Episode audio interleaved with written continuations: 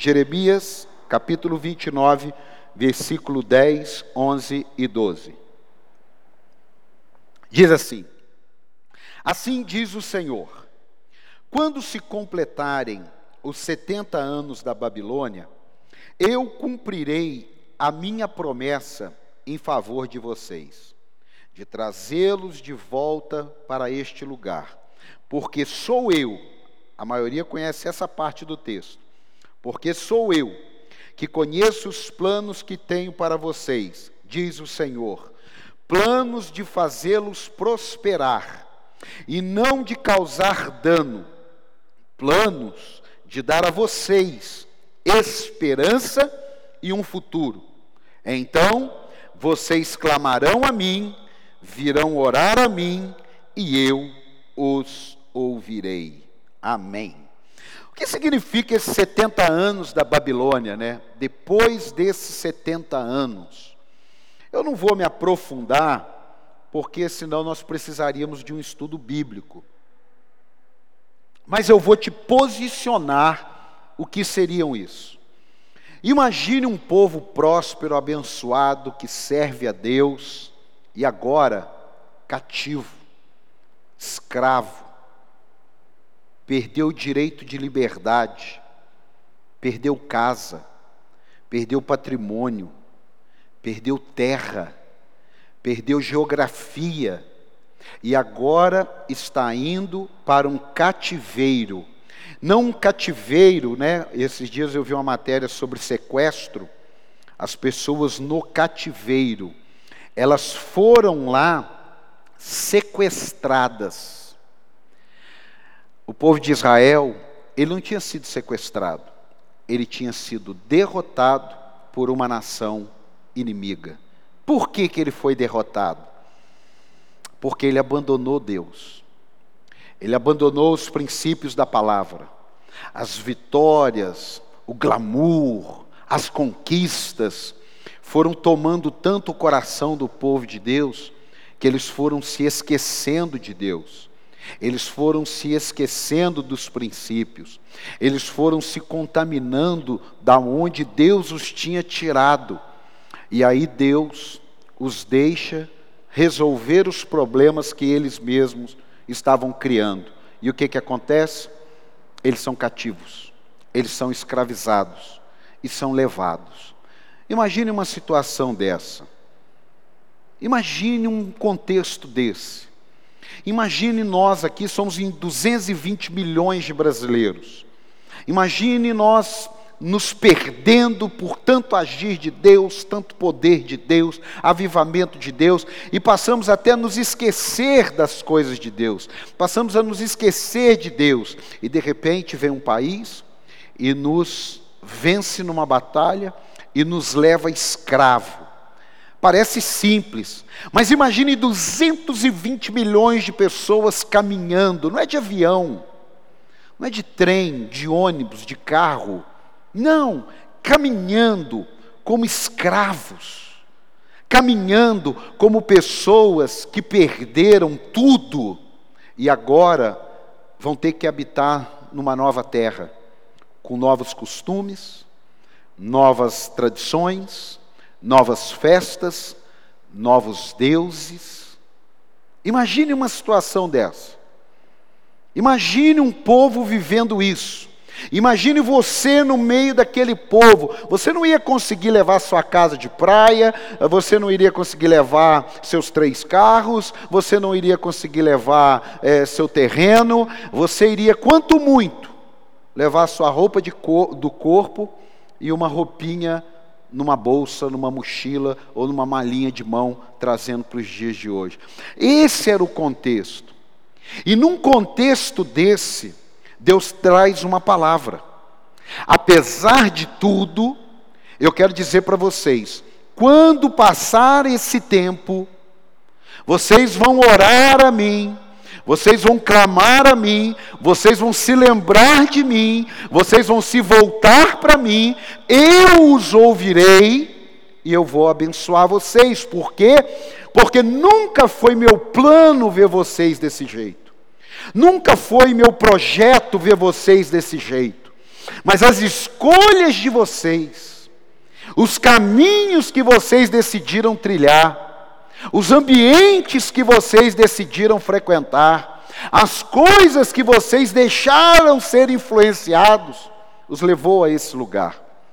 É muito complicado porque, por nós cremos em Deus, sermos filhos de Deus, nós queremos que Deus nos mime, que nós façamos o que quisermos e que Ele faça o que precisamos. Isso é muito complicado, isso é muito difícil. Esse evangelho te deixa muito fragilizado. Tempos como esse que nós estamos vivendo, tempos difíceis, eu não tenho dúvidas nós vamos sair mais forte. Por mais absurdo que pareça, num meio como esse, eu dizer para eu dizer para você, vamos sair mais forte. Não, é um, isso aí é, é, é real, isso é bíblico. Por quê? Porque agora nós estamos dando valor para a casa de Deus, nós estamos dando valor para um comércio aberto. Você está valorizando mais o seu serviço.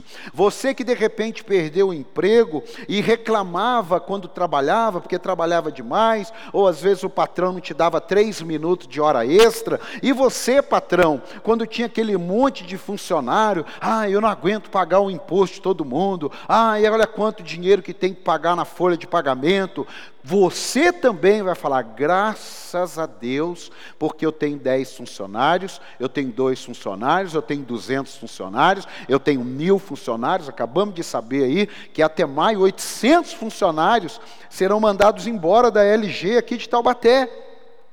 E indiretamente nós podemos pensar assim: são 800 pessoas vezes 5, 4 mil pessoas diretamente ligadas. 4 mil pessoas que a liberdade financeira foi tomada. Isso eu estou falando agora porque eu acabei de ler essa semana aí sobre isso. E por que que muitas coisas acontecem, principalmente com aqueles que servem a Deus? Porque nós não avaliamos que o que somos, o que temos, o que sonhamos, vem da parte de Deus. E quando isso começa a acontecer na nossa vida, se afastar porque não tem tempo, se afastar porque precisa resolver outras coisas, não funciona, não traz vida. É agora a nação, né, é cultivada pelo quê? Pela dor.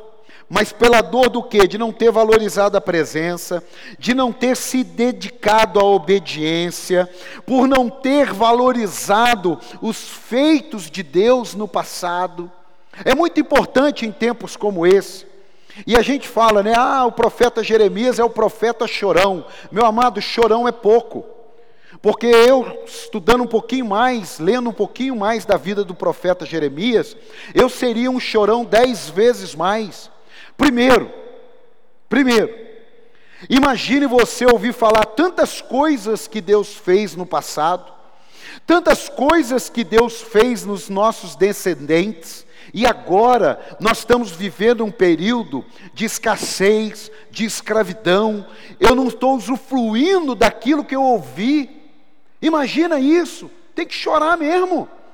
Imagine se eu, você, a nossa geração vai abandonando Deus, aí a geração dos meus filhos vão abandonando Deus, e quando chega lá na geração dos meus bisnetos, tataranetos, fala assim: cadê o Deus do meu avô? Cadê aquelas maravilhas que Deus fez? E hoje estamos sendo escravizados, saindo da nossa terra, saindo da promessa, saindo da terra prometida e indo para servir como escravo em uma outra nação. Tem que chorar. O profeta Jeremias também é conhecido como o profeta do coração. Não é só profeta chorão, que a gente fala assim, é o profeta chorão. Mas você não acha que um quadro como esse, chorar, faz parte? Quantas pessoas estão chorando nesse momento? Talvez você está me assistindo e está chorando. Foi demitido, perdeu o emprego, tem um, um, familiar com Covid no hospital, que não consegue fazer uma visita. Se tem uma época que mais se está clamando a Deus, qualquer pessoa que coloca na internet jejum e oração, vai todo mundo para o jejum e oração. Campanha do clamor, vai todo mundo para a campanha do clamor. Talvez seja um presságio, talvez seja uma dica de como é importante uma nação que teme ao Senhor. Como é importante uma nação que clama a Deus. Como é importante uma nação que anda nos princípios da palavra, que não é escravizado, que não é amedrontado. Olha o medo, o medo está dominando o caos. E isso daí é o que? Eu digo para você, vou entregar, vou jogar a toalha em relação a uma situação. Eu já estou quase dizendo que realmente Deus pegou isso aí para dar uma apertada no povo dele muitas coisas boas na igreja, muitas coisas boas na internet, e as pessoas muitas vezes deixando o comprometimento de lado, um, até a gente ouve falar, né, a, a, um, um, evangelho mais light, né, talvez você não goste disso, é um evangelho assim mais tranquilo. Amado, eu não quero um evangelho nem light, nem pesado, nem tranquilo, nem radical. Eu quero o evangelho da Bíblia. Eu quero o evangelho que está aqui. Eu quero a palavra de Deus que está aqui. Eu não tenho desejo nenhum de ficar procurando é, é, é, versículo para adequar aos meus desejos pecaminosos. Eu quero procurar versículos que me curem dos meus desejos pecaminosos. Eu não quero uma caixinha de promessa, eu quero uma caixinha da palavra de Deus. Que se eu abrir ali tem uma promessa, glória a Deus. Mas se eu abrir ali tem uma correção, aleluia. Se eu abrir ali tem uma exortação, amém. Eu recebo. Não é uma caixinha de promessa. E aqui Deus está fazendo uma promessa. Eu prometo a vocês que quando esse tempo passar, eu trago vocês de volta. Porém, vocês vão me buscar. Se vocês ficar só esperando, não vai resolver não. Vocês vão me buscar. Aí eu escrevi aqui que eu fui dar uma olhadinha, Jeremias, ele era filho de sacerdote. Ou seja, ele também estava predestinado a ser um sacerdote, mas ele aceita o papel de profeta. Ué, apóstolo, qual a diferença? Veja só, eu não vou, eu não vou dizer mais ou menos, eu vou dizer o que, que é um sacerdote. O sacerdote, ele tinha um conjunto de tarefas a ser executada. Ele tinha um conjunto de instruções para que ele executasse. Agora o profeta era dia a dia, era hora a hora, era momento a momento. Hoje ele estava dizendo, assim diz o Senhor. Amanhã ele estava lá, assim diz o Senhor. Não, não, não tinha um, um padrão de modelo, não tinha um conjunto de atividades a serem simplesmente é, realizadas. Ele precisava saber o que Deus queria para falar à nação. E eu vou te dizer uma coisa: nem sempre o que ele dizia era o que as pessoas queriam ouvir. Nem sempre o que ele falava é o que alguns profetas mentirosos queriam dizer. Porque quando ele estava profetizando, existiam três tipos de pessoas que estavam ali. Três tipos. Na hora do caos, amado, e não é muito diferente do que nós estamos vivendo aqui, existiam três tipos de pessoas. Existiam as pessoas esperançosas, preste atenção nisso. Existiam as pessoas esperançosas, as pessoas da verdadeira esperança. Existiam pessoas com falsas esperanças e existiam pessoas sem esperança. Então veja só os três grupos: pessoas sem esperança, pessoas com falsas esperanças e pessoas com esperanças verdadeiras. Tem diferença? Claro que tem. Claro que tem diferença. Hoje, um dia como esse, num tempo como esse, em todo o mundo, tem esses três tipos de pessoa. E olha que esse texto é, é um pouquinho antigo, hein? Primeiro, as pessoas sem esperança, elas tinham perdido tudo: perdido comércio, perdido emprego, perdido bens, perdido parentes, parentes que morreram, parentes que ficaram para trás porque fugiram e não tinha para onde ir mais, parentes que sofreram, Imagine esse grupo de pessoas sem esperança. Era uma menina que estava indo sem os pais, era um pai que estava indo sem a esposa, era uma esposa que estava indo sem o marido e sem os filhos. Imagine esse grupo de pessoas sendo levado preso, sendo levado cativo. São pessoas sem esperanças. Agora tem um segundo grupo, que são as pessoas da falsa esperança. Sabe quem são eles? Os falsos profetas. Aqueles que recebem uma palavra de Deus, mas ela é tão complicada que ele distorce. Enquanto o profeta dizia, nós vamos ficar 70 anos, os falsos profetas diziam, isso vai passar rápido, é coisa de dois anos no máximo. Presta atenção. O discurso é um perigo. Eu vou repetir. O discurso é um perigo. Porque no meio do caos, o falso profeta tem força. Eu vou repetir. No meio do caos, o falso profeta tem força. Sabe por quê? Porque as pessoas sem esperança, elas não querem ouvir verdade. Elas querem ouvir alívio. E nem sempre o alívio vai vir sem a verdade. Por isso que o profeta diz: não vai passar rápido, não vai durar apenas dois anos.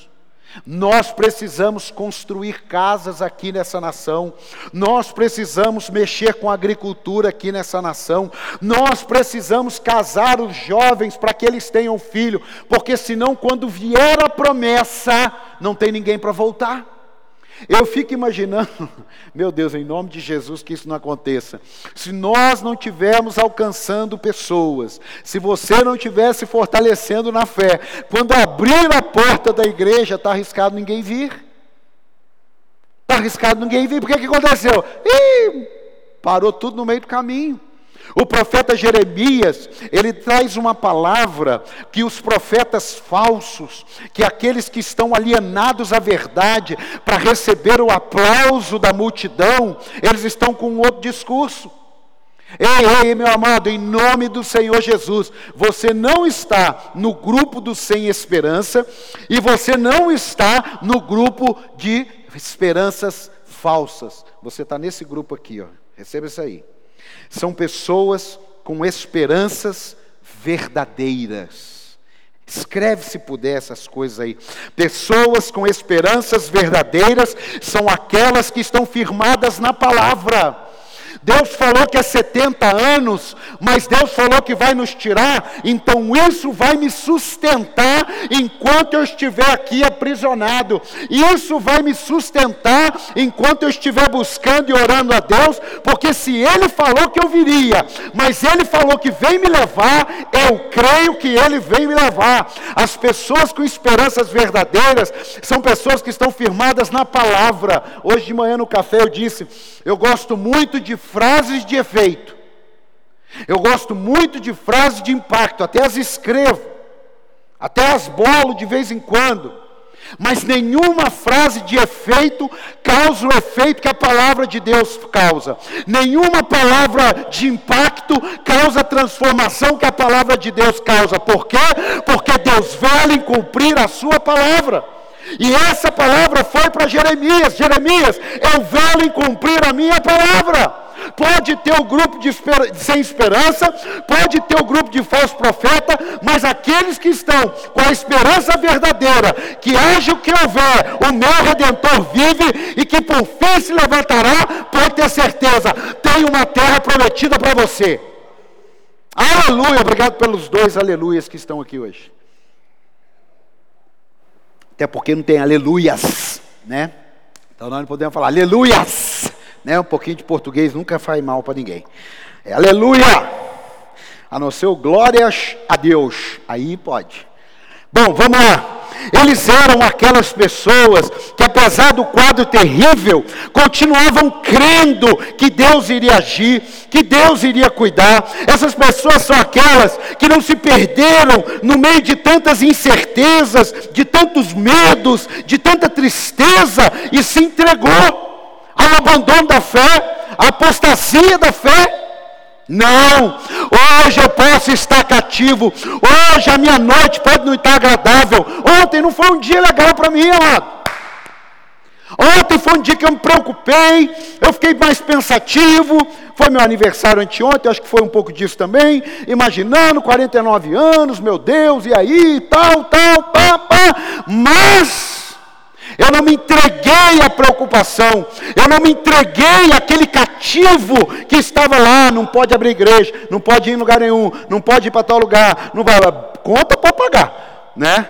Conta tem que pagar mas não pode fazer nada. Eu estou cativo, não saia de casa. Se você sai de casa, você não ama a vida. Cativo, olha o medo, mudou o vírus, o vírus agora está mutando. Ah. Não, eu creio no meu Senhor, eu sei que Ele está me vendo, eu sei que Ele está me assistindo, e eu não sei se vai durar um ano, dois anos, setenta anos, mas um dia eu irei para a terra que Ele me prometeu. Um dia a promessa que Ele fez vai acontecer. Um dia eu o verei como ele verdadeiramente é. Por quê? Porque ele fez uma promessa. E ele é fiel. E ele não brinca. Esse dia eu combinei um negócio com um amigo. Ele furou. Quebrou a promessa. Mas Deus não. Esse grupo, que eu e você fazemos parte, esse grupo de esperançosos, pautados na palavra, esperançosos, pautado na verdade. Eles são a coluna num período como esse. É aquela mãe que muitas vezes o marido já deixou de buscar Deus. É aquele pai que muitas vezes os filhos já não querem saber de Deus, mas ele está lá de pé. Ele está lá de pé, não, ele está lá de joelho. Ele está clamando a Deus, Senhor, olhe pelos meus filhos. Senhor, minha esposa não está legal, mas abençoa ela. É aquela mãe, Senhor, meu marido está desanimado, meu marido está desempregado, meu marido está depressivo, meus filhos não querem saber do Senhor, mas eu estou aqui, e por causa de mim, eu sei que o Senhor vai abençoar minha casa. Isso é esperança verdadeira. Não é ficar alienado à verdade, mas é crer naquilo que Deus diz. Eu escrevi aqui Isaías 49, 15. Haverá mãe, Isaías 49, 15. Haverá mãe que possa esquecer seu bebê que ainda mama e não ter compaixão do filho que gerou, embora ela possa esquecê-lo, eu não me esquecerei de você. Veja, eu gravei você nas palmas da minha mão, seus muros estão sempre diante de mim. O que, que, é isso aqui? Ó? Eu olho para minha mão, está o nome, eu olho para o muro, está o nome, o seu nome está na palma da mão de Deus está no muro de Deus. Ou seja, quando você olha, tem um muro, mas tem teu nome. Quando Deus olha na mão dele, tem o seu nome. Por isso que eu e você não precisamos estar alienados, por mais que o, a tempestade venha sobre nós, por mais que as ondas venham sobre nós, vamos olhar para Jesus, porque as ondas sempre vão estar do nosso lado, assim como Jesus sempre vai estar na nossa frente. Por isso que ele falou: "Me segue". Por que me segue? Por que não do meu lado? Por que não juntinho? Me segue, porque eu caminhando, você me segue. Se eu entrar no vale da sombra da morte, me segue. Se eu entrar no meio de uma tempestade, me segue. Se eu chamar você para pescar, me segue. Se eu chamar você para orar por um enfermo, me segue. Porque quem quer perder a sua vida, tem que me seguir. Porque quem quer ganhar a sua vida, não precisa me seguir. Agora, a escolha é de cada um. Esse grupo de esperançosos verdadeiros, eles continuaram crendo no propósito divino, como pastor, confessando a palavra, professando, é, profetizando que os 70 anos passarão e que eles vencerão aquela prova e que eles cantarão o hino da vitória. Agora, isso daí não é para falsos esperançosos, isso daí não é para aquele que está sem esperança, a não ser que hoje você queira ser renovado. Você pode estar vivendo uma falsa profecia, como você pode estar sem esperança nenhuma. Você não precisa ficar nesse grupo. Você pode hoje estar ouvindo essa palavra aqui e se levantar onde você está, tomar uma postura. Eu vou voltar a orar. Eu vou pegar todos os cultos online, eu vou assistir tudo. Eu vou pegar todos os posts, eu vou colar tudo. Eu vou pegar a Bíblia, eu vou ler a Bíblia inteira. Faça alguma coisa.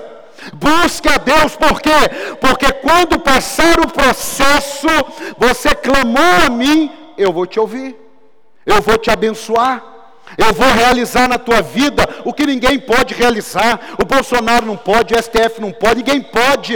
Só quem pode realizar a promessa que Deus fez é o próprio Deus. Não é teu pai, não é tua mãe, não sou eu, não é o pastor, não é a igreja, não é ninguém.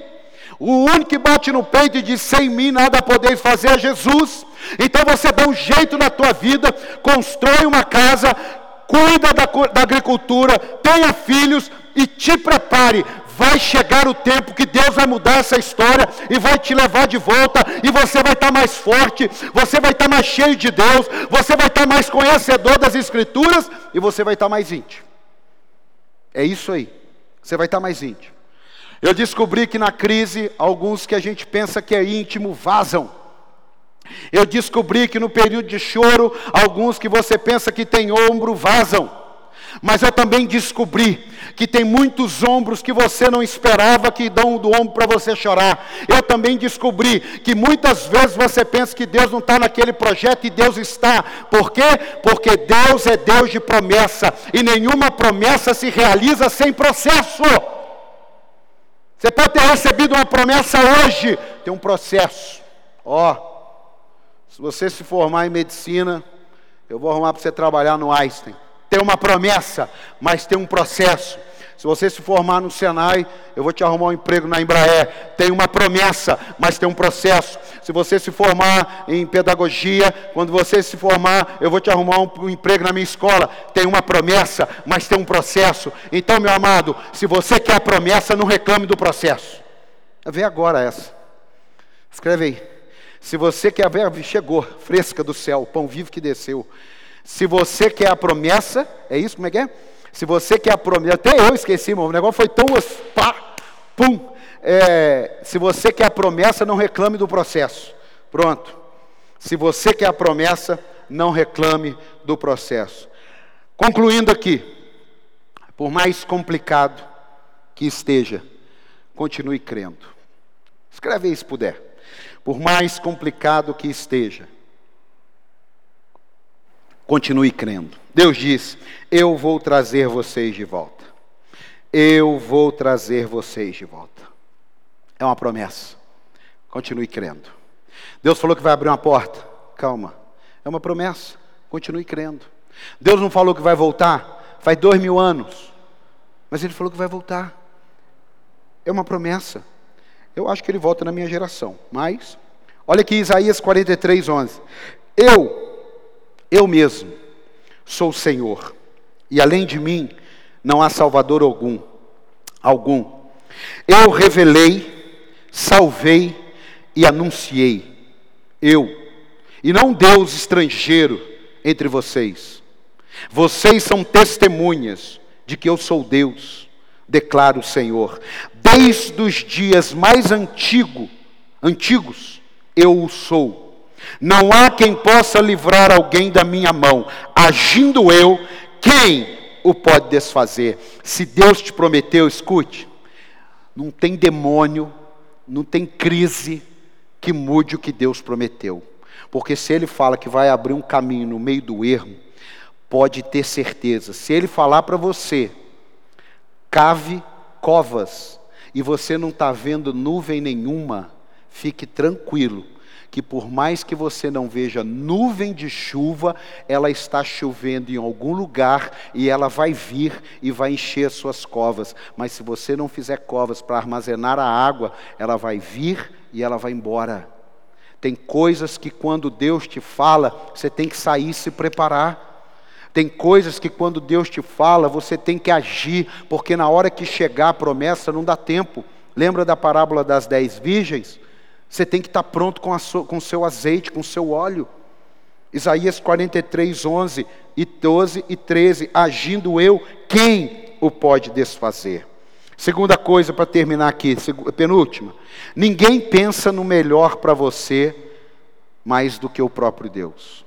Ninguém pensa no melhor para você mais do que o próprio Deus. Deus diz: Eu tenho planos de fazer você prosperar. Nós temos, estamos tendo aí a escola de prosperidade. Parece tão estranho, né? No momento de tanta escassez, no momento de tanta adversidade. Poxa, apóstolo, você não deveria fazer a escola do avivamento? Você não deveria fazer a escola do, do livro de Atos? Você veio fazer logo a, a, escola de prosperidade? Então, mas como é que a gente faz então, se no meio de um caos desse, Deus fala, eu tenho um plano para vocês, fazer vocês prosperar. Como é que você me explica isso? Por que, que ele não falou, eu tenho um plano para vocês agora, hein? Nós vamos estudar o livro de Gênesis. Eu tenho um plano para vocês, hein? Nós vamos estudar a volta do Messias. Não, ele falou, eu tenho um plano para vocês. Vocês podem estar vivendo isso aí, mas o meu plano para vocês é vocês prosperarem. O meu plano para vocês é vocês crescerem. Então, olha, o que Deus disse para Moisés serve para a gente também. Ó. Êxodo 3, 7. Vamos ver se isso aqui serve para a gente. Êxodo 3,7. Disse o Senhor: De fato tenho visto a opressão sobre o meu povo no Egito. Tenho escutado o seu clamor por causa dos seus feitores. Você vê, o povo não aprende, né? Meu Deus do céu. Livra, prende. Livra, prende. É os altos e baixos, né? Meu Deus. Eu tenho visto Deixa eu ver aqui. Eu sei o quanto eles estão sofrendo, por isso desci para livrá-los das mãos dos egípcios e tirá-los daqui para uma terra boa e vasta. Meu Deus, Deus tirou eles do Egito, levou eles embora, eles não conseguiram se manter. Mas esse é o plano de Deus, eu vou livrar. Eu amo esse povo. Por isso desci para livrá-lo das mãos dos egípcios e tirá-los daqui para uma terra boa e vasta, onde há leite e mel com fartura, a terra dos cananeus, dos ititas, dos amorreus, dos ferezeus, dos heveus e dos jebuseus. Escute, Deus vai livrar? Vai. Mas e o gigante? Deus vai entregar a terra? Vai. Mas e o gigante? Amado, o problema nunca será gigante. O problema será você está com Deus ou sem Deus. O problema nunca será Faraó. O problema será você está com Deus ou você está sem Deus. O problema nunca serão os religiosos. É você está com Deus ou você está sem Deus. Escute. Eu creio que Deus vai nos livrar desse tempo. Eu creio mas na mesma intensidade que Deus está julgando algumas coisas já. Com a mesma intensidade que Deus está preparando alguma coisa ali na frente que a gente não sabe. Por mais que nós sejamos leigos em algumas áreas da política, Deus é sabedor de todas as coisas, é conhecedor de todas as ações. Ele já sabe todos os movimentos que vão serem feitos. E ele já sabe todos os movimentos que vão anular os movimentos que vão serem feitos. Por quê? Porque agindo ele, quem impedirá? A mão divina é precisa.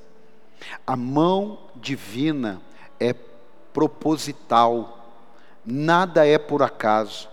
Deus poderia ter enviado uma praga só no Egito, a última, matar os primogênitos, o faraó ia apavorar e acabava com tudo. Só que Deus queria demolir os deuses do Egito. Deus é um Deus de processo, irmão. É nove meses para nascer uma criança, é um tempo para nascer um cogumelo, mas é um tempo para dar um carvalho de justiça. Cada coisa, cada representatividade, cada propósito tem um tempo. Por isso, se você quer a promessa, vai ter que aguentar o processo sem reclamar, sem murmurar. Aprenda com ele. Às vezes Deus te colocou numa posição lá em cima e você não soube lidar com aquilo. Aí Deus te desceu de novo. Agora você aprendeu, Deus vai te levar de novo. Qual o problema? Qual o problema? O maior interessado na sua vida, no seu sucesso, na sua prosperidade. É, não tenha medo dessa palavra. Quando alguém fala assim, uau, você é tão próspero, você, uau, obrigado. Se você não sabe o que é isso, vai lá no canal da igreja, procura lá, Escola de Prosperidade. Talvez você está pensando assim, ah, ele está falando de prosperidade porque tem que ser dono de alguma coisa. Primeiro, você tem que ser dono de si. Segundo, Deus tem que ser seu dono. essa parceria aí dá bem certo. Você já é próspero por isso. Você não depende do outro para ter a tua vida e você depende totalmente de Deus para ter a vida que ele planejou para você. Então, meu amado, em nome de Jesus, não é o partido que vai salvar a gente, porque o nome já diz, está partido, é o inteiro. E o nome do inteiro é Jesus Cristo, autor e consumador da nossa fé. É ele que, mesmo com os braços abertos, de um lado um ladrão, do outro lado outro ladrão, uma multidão ali zoando ele, mas ele diz: Pai, perdoa-lhes porque não sabem o que fazem. É esse Jesus que está dizendo para você: Eu vou libertar você. Hoje você pode estar se sentindo cativo, mas eu vou libertar você. E eu termino aqui, olha, nunca é tarde para buscar a Deus, mesmo no pior momento da sua vida, Ele pode mudar a sua situação.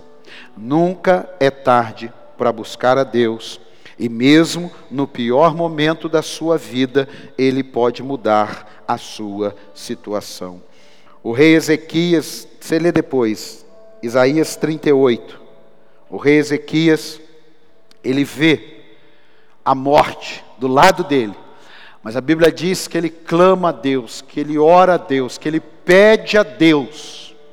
E o profeta, antes de sair do palácio, recebe a palavra do Senhor dizendo: Eu vi o quebrantamento do rei Ezequias. Volta lá e diz para ele que ele não vai morrer. Eu achei muito legal um comentário que diz que a oração dele foi muito simples. Não teve nenhuma palavra de convencimento. A oração dele não teve nenhuma eloquência que mexesse com Deus. É que a oração dele estava pautada no que ele tinha vivido com Deus. E o que ele tinha vivido com Deus fez com que o decreto de morte sobre ele fosse mudado. Quem sabe, meu amado, o que você está vivendo hoje com Deus é para que lá na frente uma oração sua seja respondida. Quem sabe o que hoje você está semeando com lágrimas é que lá na frente você vai colher com júbilos de alegria. Então, olha, acredite, o que Deus faz é infinitamente mais poderoso do que você pensa. O que você espera nem se compara com aquilo que Deus tem para a tua vida. Eu escrevi aqui, como vai dar tempo de eu ler para você, eu quero compartilhar esse. É um pensamento, mas eu vou eu vou compartilhar ele com você aqui, ó. Era aí. Deixa eu achar aqui. É que eu eu escrevo umas coisas aqui que não é para mensagem, é é para mim. Mas aqui, ó. A grandeza da realização de uma promessa está no processo entre um filho de Deus e o próprio Deus. Porque toda promessa exigirá processos, e toda promessa passa pela prova do tempo, e toda promessa é firmada na palavra, e toda promessa tem dois responsáveis: o Deus que te prometeu e você que decidiu obedecer. Meu amado, em nome de Jesus, eu quero orar por você. Tempos difíceis formam um povo forte. Esse tempo passou, o povo voltou, a lição ficou. Eu tenho aprendido nesse um ano. Eu tenho aprendido muito, muito, muito, muito, muito. Eu já disse aqui, confesso de púlpito. Às vezes você faz um projeto, vem quatro pessoas participar do, do projeto. Aí eu fico, poxa vida, porque eu quero multidão, quero coisa acontecendo. Eu falo, poxa, só, só quatro vieram, né? Por que, que não vieram mais pessoas? Depois desse um ano de pandemia, eu entendo que Jesus disse: a festa no céu quando um pecador se arrepende. Isso para mim é, é tão claro hoje a festa no céu quando um pecador se arrepende. Porque às vezes a gente está tão acostumado com a multidão, com os eventos, com a aglomeração, e a gente acha tudo isso normal. E Deus está nos dando um puxãozinho de orelha para a gente acordar, para você acordar, para eu acordar, para o ministério acordar, para os líderes acordarem, para os pastores acordarem, para aqueles que servem no ministério acordarem. Por quê?